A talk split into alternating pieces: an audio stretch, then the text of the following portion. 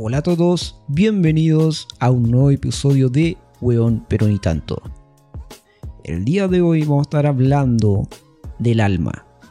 Y esta teoría de que pesa 21 gramos.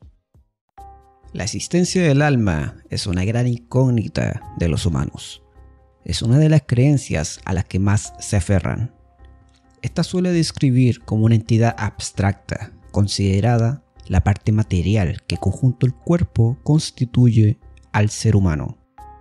También se le atribuye la capacidad de sentir y pensar.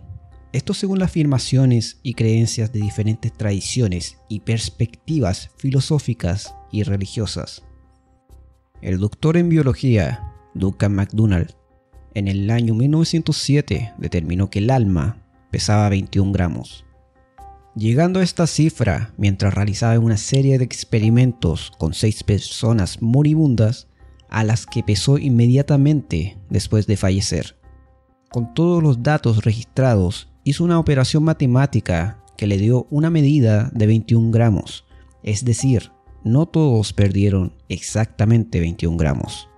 Los que muchos critican de esta teoría es debido a que el biólogo no investigó el factor de por qué las personas perdían ese peso, como por ejemplo que el cuerpo expulsara todo el aire de los pulmones o perdiera un líquido.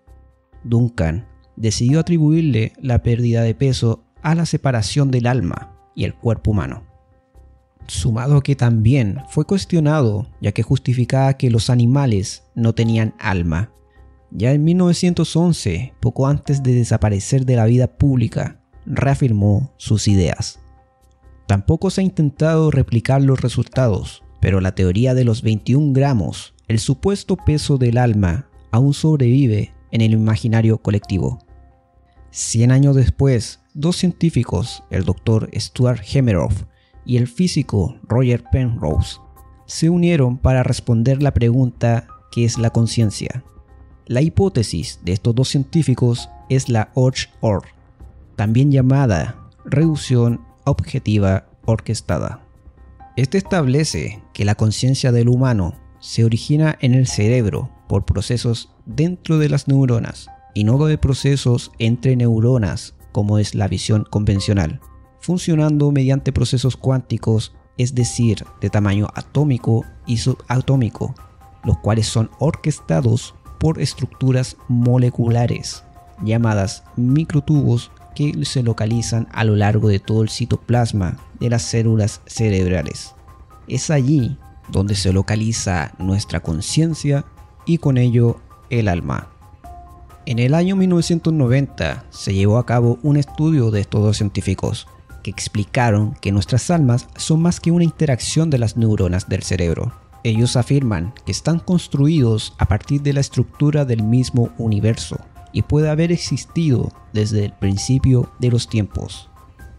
Con esta teoría, la creencia budista hindú, que la conciencia es una parte integral del universo, puede dejar de ser un simple idealismo filosófico. Lo que quiere decir con esto es que la conciencia son las vibraciones de la estructura del universo y nuestro cerebro puede decodificarlas. Los científicos no creen en la existencia del alma. Generalmente reduce la conciencia de la interacción de las neuronas en el cerebro, tratando al cerebro como una computadora ordinaria, dejando nuestras decisiones y sentimientos a una necesidad física o un deseo hormonal dentro del cerebro. Y dime, ¿qué piensas al respecto? La conciencia humana es una computadora de necesidades físicas, reacciones químicas en el cerebro, sin propósito más que la supervivencia del individuo, o estamos conectados a una conciencia universal con un propósito más allá de lo que podemos comprender.